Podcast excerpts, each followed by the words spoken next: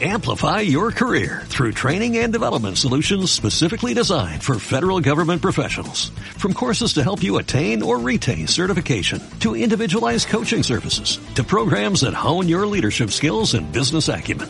Management Concepts optimizes your professional development. Online, in person, individually, or groups. It's training that's measurably better.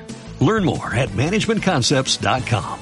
That's managementconcepts.com. Te levantas un martes y te encuentras con que Feijó ha presentado un plan de 60 medidas para tratar de acabar con el sanchismo, con que La Gomera es el destino extranjero preferido por los finlandeses, y hasta con el primer derby de la historia entre el Lenovo y el Granca en la Copa del Rey de Baloncesto. ¿Cómo no se va a frenar el núcleo de la Tierra y empezar a girar en sentido contrario? Son las seis y media. De la noche al día, Miguel Ángel Dasguani.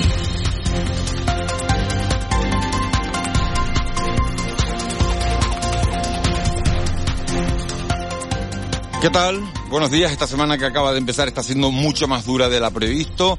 Además de todo eso que les acabamos de contar, el Ministerio de Igualdad ha convocado de urgencia el Comité de Crisis para evaluar los últimos asesinatos machistas cometidos en España. Seis en lo que va de año. Seis mujeres y un niño en apenas 23 días. El último asesinato tuvo lugar ayer en Valladolid y en él murieron una madre y su hijo. La reunión va a ser el próximo viernes 27 de enero y a ella asistirán representantes de todas las comunidades autónomas. La ministra Irene Montero ha señalado en su cuenta de Twitter, Eva García, muy buenos días, que el objetivo de esa reunión va a ser analizar en detalle qué ha fallado en cada caso para tratar de mejorar la coordinación y llegar siempre a tiempo. Esa al menos es la intención. Muy buenos días, Miguel Ángel, porque Desgraciadamente lo estamos viendo, no siempre se está consiguiendo. Hay que recordar que Igualdad ya convocó un comité de crisis el pasado 28 de diciembre, mes en el que 11 mujeres perdieron la vida a manos de sus parejas o exparejas. Coincidiendo con el asesinato de ayer, otro asunto del que se sigue hablando mucho es el de la agresión sexual del futbolista Dani Alves a una joven de 23 años que ha denunciado una presunta violación por parte del futbolista.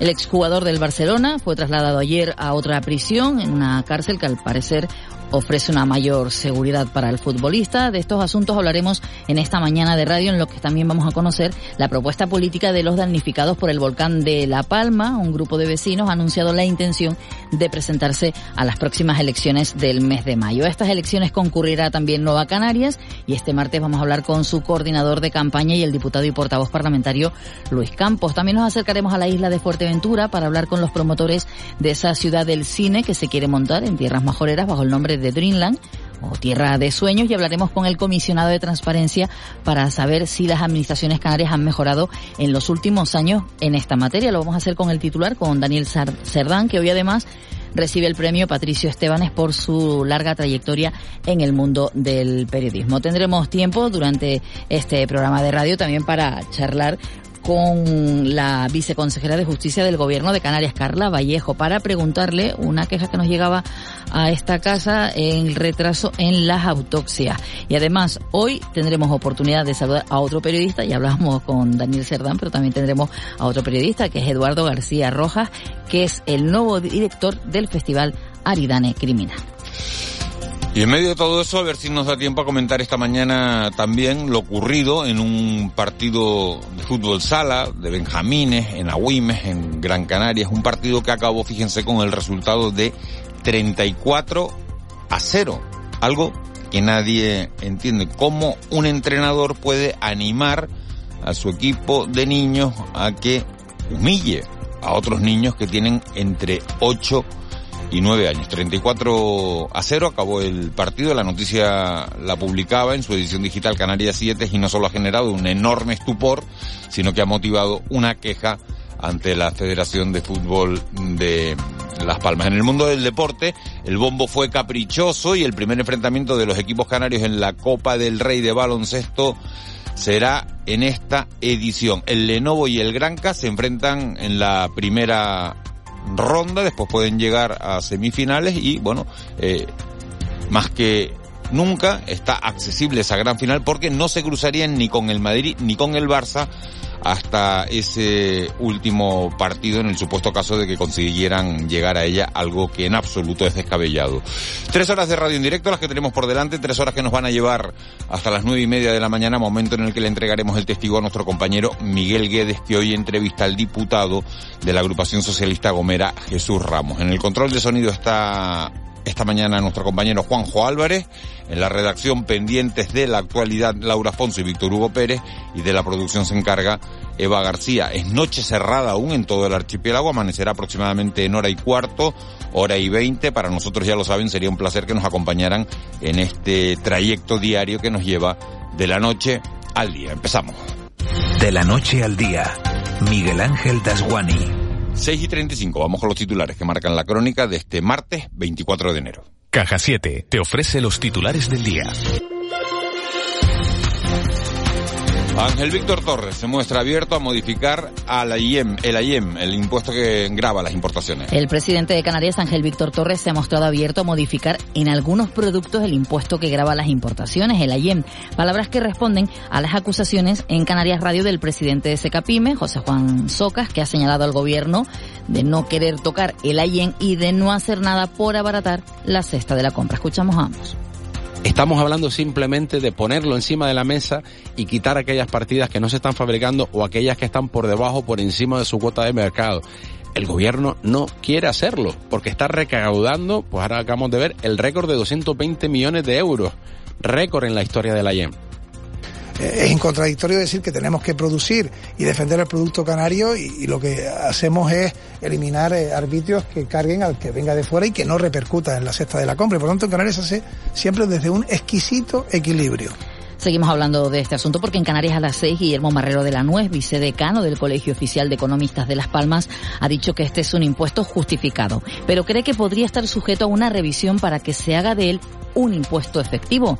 Pone, por ejemplo, los jabones y detergentes que cuentan con una cuota de mercado inferior al 5%, lo que hace que tengamos que hacer frente a un sobrecoste del 98,7% de lo que importamos en Canarias. El caso más evidente, el más, gravoso, son jabones y detergentes. La cuota de mercado de productos locales del 1,3%. El resto del que consumimos, hasta llegar al 100%, está grabado con un tipo impositivo, si no me equivoco, del 10%. Los tipos van del, del, del, del, 5 al 10%, pues el, el, el, el 98,7% de lo que importamos de fuera, porque somos incapaces de autoabastecernos, eh, tenemos que hacer frente a un sobrecoste. Y dato curioso el que nos llega del mundo del turismo, caen las pernoctaciones en Canarias un 11,5%, pero suben un 6% los ingresos de los hoteles. La planta hotelera y extrahotelera canaria cerró 2022 con 86,7 millones de pernoctaciones, un 11,5% menos que las registradas en 2019 y con un total de 4.154 millones de euros en ingresos, lo que representa un 5,8% más que los contabilizados en el, en el año anterior a la pandemia. Los datos han sido facilitados este lunes por el Observatorio de Competitividad Turística y Sostenibilidad de la patronal hotelera Sotel, que precisa que aunque muchos de los indicadores siguen sin superar las cifras prepandemia, sí lo han hecho frente a 2021 con incrementos superiores al 100%. Y Alicia Van Ostende valora la nueva política agraria común. La consejera de Agricultura del Gobierno de Canarias considera beneficiosa para Canarias la nueva PAC, esa política agraria común, para el periodo 2023-2027.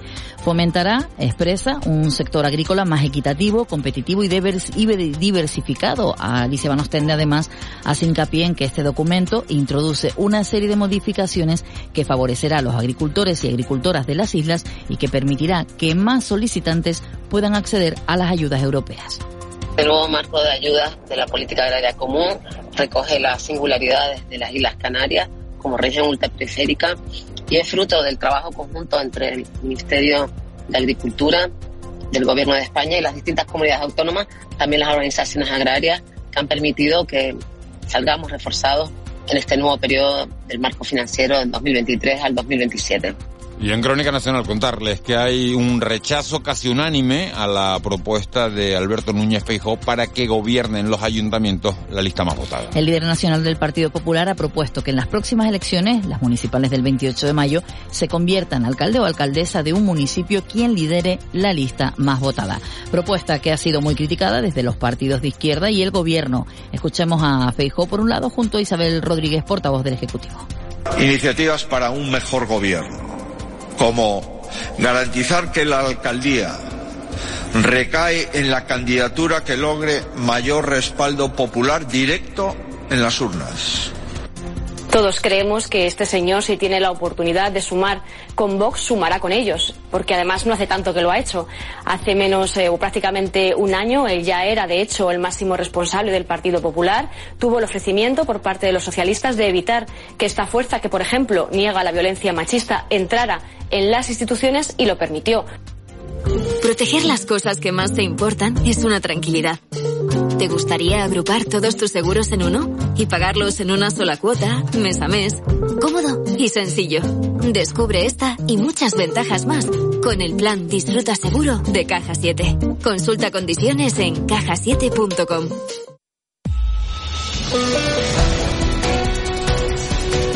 6, 47 menos 20 de la mañana, tiempo ya para la actualidad del mundo del deporte. Estamos en una semana en la que habrá partidos de la Copa del Rey de fútbol, pero también hay noticia con la Copa del Rey de baloncesto. ¿Por qué? Bueno, pues porque ayer se celebraba el sorteo de esos emparejamientos que va a haber en, la primera ronda, luego las semifinales y, y, y, la gran final. Y en esa primera ronda el enfrentamiento más llamativo, el más importante para nosotros, es el del Lenovo con el Granca. Primera vez en la historia que los dos equipos se enfrentan en el primer partido de esta eliminatoria. El encuentro será el 17 de febrero. Ya saben que la competición empieza el 16 y acaba el 19. Bueno, pues Lenovo y Granca se medirán el día 17. Simón Abreu, muy buenos días. Hola, buenos días, Miguel Ángel. Tendremos derby en la Copa del Rey de baloncesto después del sorteo realizado ayer y en el que ha deparado que en los cuartos de final tengamos un derby entre el Gran Canaria y el Lenovo Tenerife para una copa que se celebra del 16 al 19 de febrero en Badalona. En el resto de los enfrentamientos, el Barça se medirá al Unicaja, el Real Madrid al Valencia y el Juventud del anfitrión ante el Vasconia. De esta eliminatoria saldría el rival de uno de los equipos canarios en semifinales. Un Gran Canaria y un Lenovo Tenerife que juegan hoy en competición europea.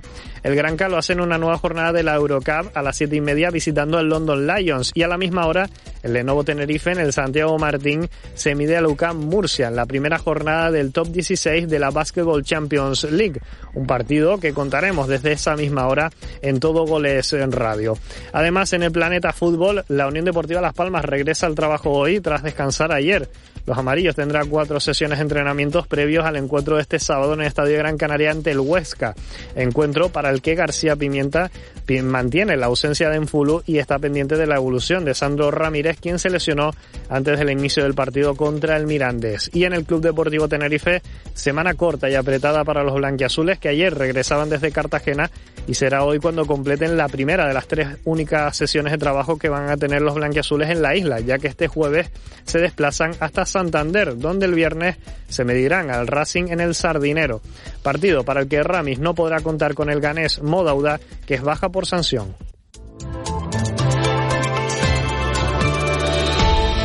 Seis cuarenta Vicky Palma, jefa de meteorología de Radio Televisión Canaria. Buenos días. Buenos días, Miguel Ángel. Vicky, ¿cómo amanece este martes?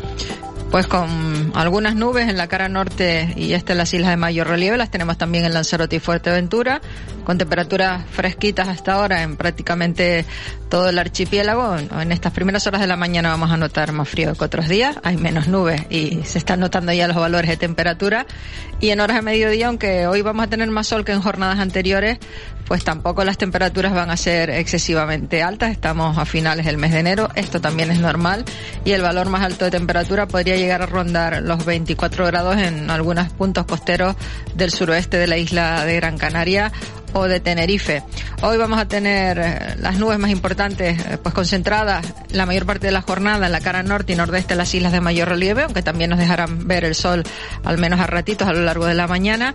Vamos a tener viento alisio moderado en general y bueno, el estado del mar cambia poco, por un lado por el viento y por otro por el mar de fondo, pues a la mayor parte de las playas van a llegar olas alcanzando y superando los dos metros de altura. Se librarán de ellas las protegidas del viento en el sureste de Lanzarote y de Fuerteventura y las del suroeste en las islas de mayor relieve.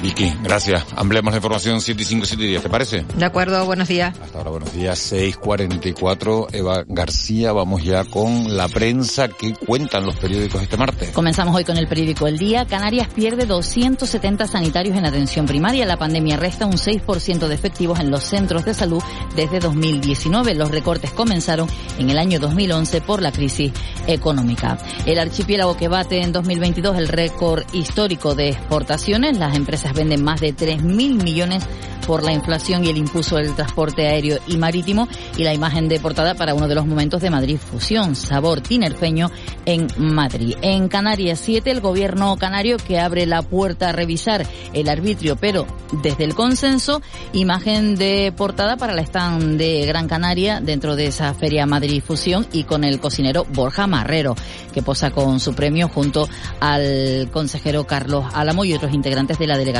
Gran Canaria.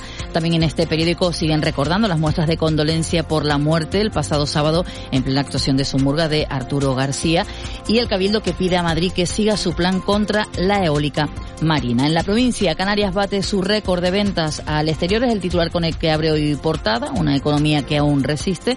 Cuenta la provincia que destaca en portada la fotografía de Borja Marrero recibiendo el Premio Nacional de Alimentos de la mano del ministro de Agricultura y Alimentación, Luis Planas. Y dos accidentes de tráfico que colapsan la capital seis horas, eso ocurría ayer a primera hora de la mañana, y la Copa del Rey de baloncesto que depara un derby canario. En el diario de avisos, Marruecos es un socio estratégico, si hay que tragar sapos se tragan. Son declaraciones dentro del foro premium del Atlántico del diario de avisos en el que ha participado el eurodiputado socialista canario Juan Fernando López Aguilar.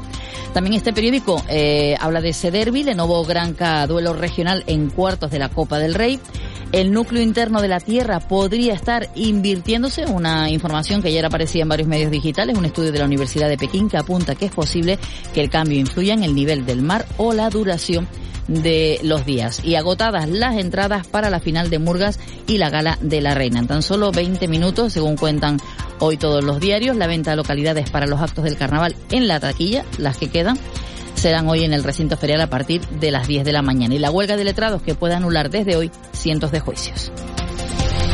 Todo eso en la prensa de, las islas. Vamos con los periódicos nacionales. En el mundo, el ejército tendría a punto en un mes los Leopard para Ucrania. Imagen de portada para Alberto Núñez Feijó, firmando ayer en el oratorio de San Felipe Neri en Cádiz su plan de regeneración, plan del Partido Popular con 60 ideas para regenerar las instituciones. Feijó reformaría el Congreso para evitar errores legislativo. También en el mundo cuenta, y la noticia dice así, Media Luna, el tatuaje íntimo que desmonta la versión de Alves, le trasladan de cárcel para garantizar mejor su seguridad y su defensa recurrirá a la prisión.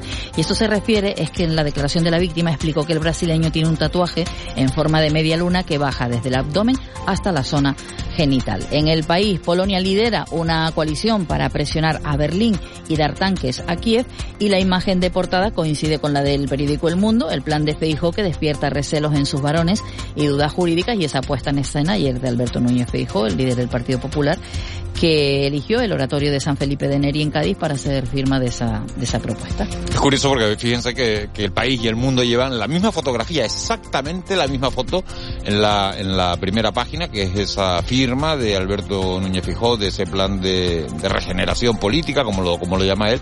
Pero los titulares, y hoy es el día del periodista, hoy es el día de San Francisco de Sales, los titulares son completamente distintos, el del país y el del mundo. Misma fotografía, dos enfoques absolutamente distintos de la misma información. Eva, ¿de qué tenemos que estar pendientes hoy? Hoy se reactiva la actividad en el Congreso. El presidente eh, Pedro Sánchez abre el nuevo periodo de sesiones, pero en un año especial porque ya sabemos, dentro de unos meses son las elecciones municipales. A la vuelta de la esquina la tenemos. En, nada. Pasa el carnaval, Semana Santa, elecciones. Exacto, y además algunos están ya en, campaña desde hace, desde hace tiempo. Y el Tribunal Constitucional, que aborda a partir de este martes en su primer pleno con la nueva mayoría progresista la admisión a trámite del recurso de Vox contra la ley del solo sí es sí. Y hablando de juzgados, los letrados de la Administración de Justicia comienzan hoy una huelga indefinida. También hoy en el Congreso se aprueba el decreto ley para hacer frente al impacto de la guerra en Ucrania y la subida de alimentos. Y luego hay otras cuestiones también que hay que tener hoy pendientes. Por ejemplo, en Las Palmas de Gran Canaria, el presidente de la autoridad portuaria asiste a la demolición de las antiguas estaciones marítimas del Muelle Santa Catarina. Ya sabes que hay todo un, proyecto para esa nueva estación. Y luego también eh, la consejera de Derechos Sociales del Gobierno de Canarias, Noemí Santana, va a visitar el servicio comedor social que gestiona la Asociación Rescate Juvenil. Por otro lado, el vicepresidente del Gobierno, eh, Román Rodríguez, presenta el compendio de legislación europea aplicable a Canarias como región ultraperiférica de la Unión Europea. Y el presidente del Gobierno, Ángel Víctor Torres, visita el municipio de Telde. 6.49, vamos con nuestra crónica económica.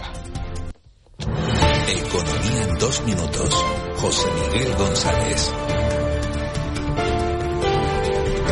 Bueno, pues hoy les vamos a contar algo, algo que puede llamar la atención porque a todos los que piensan que estamos gastando mucho en la calle, fíjense, nos encontramos con unos datos que dicen, unos datos de Eurostat que dicen que España se ha convertido en el segundo país de la Unión Europea cuyas familias gastan menos después del estallido de la pandemia. José Miguel González, muy buenos días. Buenos días, Miguel Ángel. Según la Oficina Estadística de la Unión Europea, Eurostat, vivimos en el país de la Unión donde las familias gastan menos después del estallido de la pandemia de la COVID-19 donde solo nos supera Malta. Por otro lado, según las mismas cifras, Rumanía lidera el mayor gasto de consumo de los hogares. En general se constata que el gasto en el conjunto de la Unión aumentó un 4,2% en 2021 en comparación con 2020, pero todavía era un 4,1 inferior al que se hacía en 2019. Es cierto que todos los países comunitarios registraron un aumento en el gasto familiar en ese intervalo de tiempo, pero con una recuperación parcial de lo que se gastaba en 2019 respecto a 2020. Tengamos en cuenta que las medidas que conllevaban restricciones a la movilidad afectaron positivamente al ahorro, pero negativamente a las actividades económicas y sociales, y dicha afección aún no ha sido plenamente normalizada.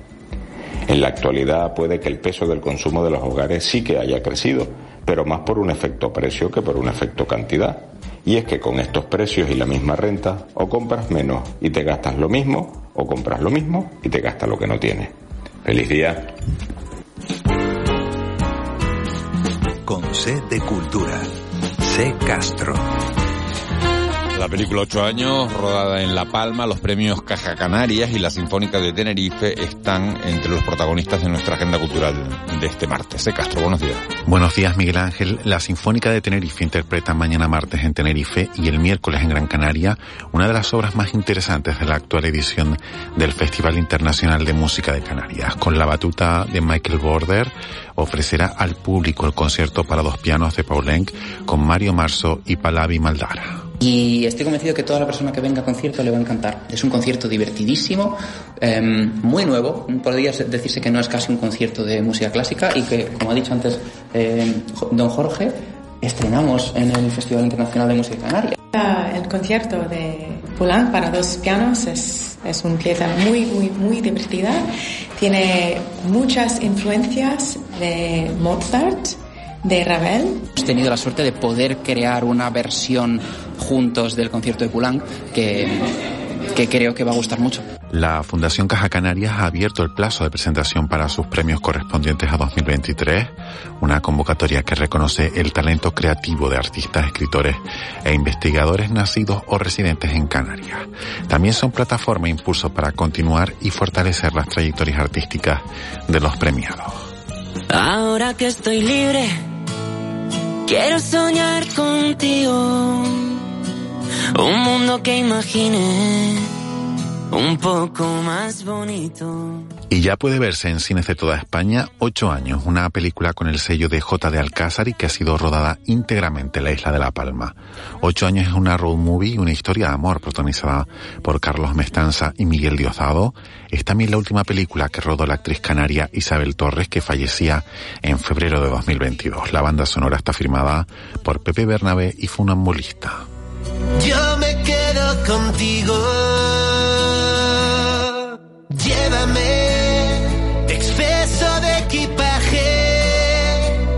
6.53, qué música tan bonita para, para recibirlos en esta mañana de, de martes, ¿no?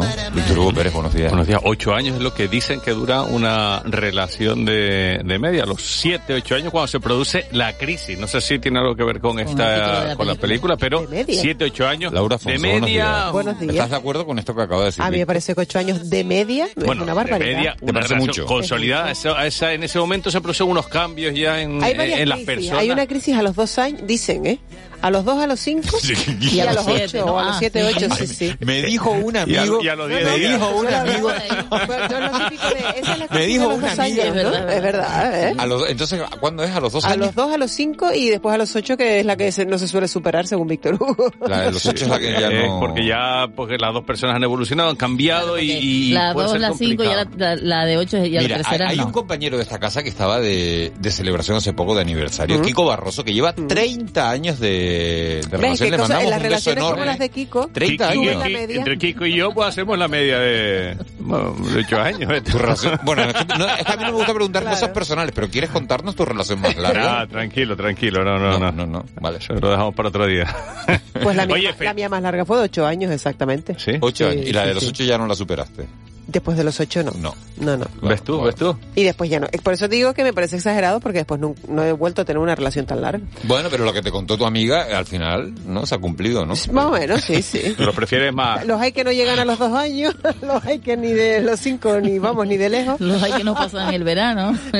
Ya te digo, ay fin, Dios. Víctor, de Oye, felicidades a todos, que hoy es San Francisco de Sales. Felicidades. Ah, de ya los los periodistas. periodistas y de los Ah, pero yo, escritores. sí, yo no sí, soy sí. periodista, yo me considero comunicador, No, no, yo sí, periodista. sí. Pues Yo de los no. periodistas y de los escritores en nuestro país. Sí, sí, sí, sí, sí. Nació en Saboya en 1567 y destacó por su gran capacidad comunicativa, por supuesto a través de la escritura, también oralmente, fue incluso predicador en los púlpitos de París y por eso se le recuerda y, y se le, bueno, se le incluye dentro de lo que es la festividad. Es como y el la patrón de del los patrón de los El patrón de los periodistas San. Francisco de Sales, sí, sí, pero además de... Pues ese es el, Pues nada, el origen. felicidades a todos. Y es tendencia en redes los sociales. Felicidades, por supuesto, claro que sí. Forspoken también es eh, tendencia, es un videojuego y sale a, a la venta. Ha levantado mucha expectación, pero yo como ¿El que patrón no. de quién? El patrón de que, es que- que lo dijo de esa manera que te quedas como... Forspoken, digo, Pero- ¿quién dijo? Francisco de Sales, Ya se este rompió toda la boca. Claro, es que, que ¿Es San un Francisco videojuego de Sales, qué? eh, ¿Un videojuego de qué? Estas aventuras gráficas que tú las ves y parece que estás viviendo una película, pues. Lo que digo yo, el mata-mata, ¿no? Pues. Un poco así, ¿no? Sí, o el vive vive, yo no lo sé, pero es de todo. Oye, y Quevedo también es tendencia. ¿Tu En- amigo? Sí, sí, sí, mi amigo. El primer día de, del lanzamiento del álbum, casi 11 millones de reproducciones del álbum en Spotify, superando a Motomami de, de Rosalía, un auténtico récord y, y la canción Quédate, casi mil millones de reproducciones ya en la Qué plataforma. barbaridad. Ya con eso, con Mi ese madre. dinero con el que ingresas por esos derechos, ¿no? Y ya. Ya de por vida, ya. retirar, ¿no? De por vida. de por Y vida, todo ¿no? eso es en Spotify, nada más. Claro, es Eh, que hay más plataformas. Sí, sí, sí, sí, sí, claro que sí. Así que... eh, Y una canción nos retirará a nosotros. Ay, vamos Una a canción. deberíamos, pero Deberíamos claro, si no lo componer una, sí, componemos, sí, sí, sí, sí. ¿Eh? eso también podemos hablar con Molina, que nos pone la parte musical, bueno, y Juanjo también nos puede poner la parte Sí, musical. sí, sí. Ah, pues Juanjo más para Navidad. ¿Tú crees? No, Sí, yo Juanjo sí. es más, Juanjo, más los de, grandes no. éxitos de Juanjo son Juanjo en más Navidad. de- Juanjo es más de carnavales. ¿Ah, sí? Está en su época. Que me quédate, Una nosotros podemos hacer, vétete, o algo así, ¿no? Vétete. Mándate a mudar. Vétete. Ah, no, mándate a ¿Y tú mudar. qué sabes? ¿Y si, y si, y si sí? Y sí, Y sí. ¿Y nos hacemos ricos? Mira, eh, ahora no se puede, ya no se puede decir porque mira, toda la gente, todos los Mm. Músicos de toda la vida eh, componiendo y que no se han podido retirar y que no han podido vivir del mundo de la música y después al final con un álbum casi que te puedes retirar, ¿no? Sí. Metido en un cuartito ahí Total. durante la pandemia que, que, que no saben muy bien qué hacer contigo, te metes en el cuarto, coges cuatro aparatos y te pones Pues mira, sí. Habla- talento, la tecla del éxito. hablando de músicos, tal día como hoy nacía en 1705 Farinelli, castrati italiano, considerado el más grande castrati de, de la historia. Fíjense ustedes, ¿sabes cuál era su plato favorito? Los huevos rotos. más buenos. ¡Ah! ¡Qué rico! La verdad. Es que no puedo poner. Me encanta. Oye, tal día como hoy también empezaba a venderse cerveza enlatada en Estados Unidos, en Richmond, ¿Pero qué año, qué Virginia. año? Dijiste el día como hoy. ¿de qué año? 1935, cerveza enlatada. Yo, hace tanto, ustedes, ¿eh? Sí, sí, sí. Casi 100 años ya. ¿Y de cuánto era la primera lata? ¿Eh? De 33 Pues, centímetros. igual, lo, que pasa, lo que no pasa- hemos evolucionado en esto. lo que pasa es que era pues la, la medida estándar en, en Estados Unidos. Que, Sí, que- sí. que la- los centilitros son aquí, allí pues que son onzas y, y no sé Es verdad exactamente. porque las botellas han ido cambiando de 250 Sí. a, a los quintos, ¿no? Pero, pero Me produce curiosidad, fíjate, lo de la lata. Pues mira, 33, igual. Y se patentaba en 1950 el horno microondas. Oh, qué útil el horno microondas para ¿Y más cuánto tardó en llegar a España? Porque es verdad que tardó un montón. Sí, en Estados sí. Unidos ya lo tenían, bueno, en 1950. Y Sí. aquí que habrá llegado en los que eh, de los 70. botones que hay en la vida que nunca hay que tocar, de los botones que nunca hay que tocar es el de la descongelación en el microondas. Ah, ¿sí?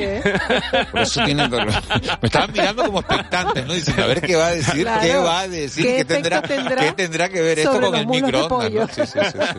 No lo toquen, dicen que es muy malo, ¿no? ¿En Nada, serio? Sí, pero de- por- por la salud, Por dice. radiaciones, sí, ¿Sí? para la salud, sí, sí. sí, La sí. congelación en el microondas. La descongelación Pues yo en algún momento sí lo he usado, pero Sí, yo también. ya no. Yo hasta que lo leí. Yo, cuando averiguo cuál es. pues eso El que tiene el símbolo de la nieve. de ese- Ah, vaya. Está bien. Oye, nos quedamos con, con Quevedo, claro que sí. Ah. Quevedo, ah, muy bien. Alejandro, Sí, sí, uno de los, de los temas de este último disco, los más escuchados, ya te digo. De Tiene verdad que eres una caja de sorpresas. No esperaba yo que me despidiera la 15 sesión de con sus Quevedo. 16 temas están en el top 20 de, de Spotify. Fíjate tú. El, primer- el número uno sigue siendo Shakira, por Quevedo, supuesto. hazle caso a Víctor. Son tres días seguidos. A mí lo que me de gusta de estas canciones es que es esa letra para cantar. Es, es bonito. Profunda, ¿eh? Esto nos hace reflexionar hasta llegar a las 7. Ya que me junté con Sergi sabía de sobra que haríamos historia. Rebamos mil palos, reímos, lloramos, papi y el resto es historia. Yeah, yeah. Momentos que nunca se nos irán de la memoria. LB, mami, es que ya los favoritos de tu novia.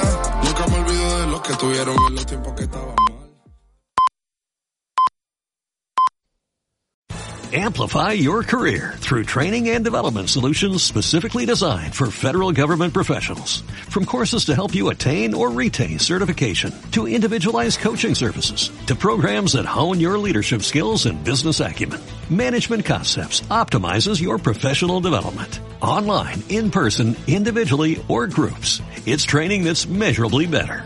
Learn more at managementconcepts.com. That's managementconcepts.com.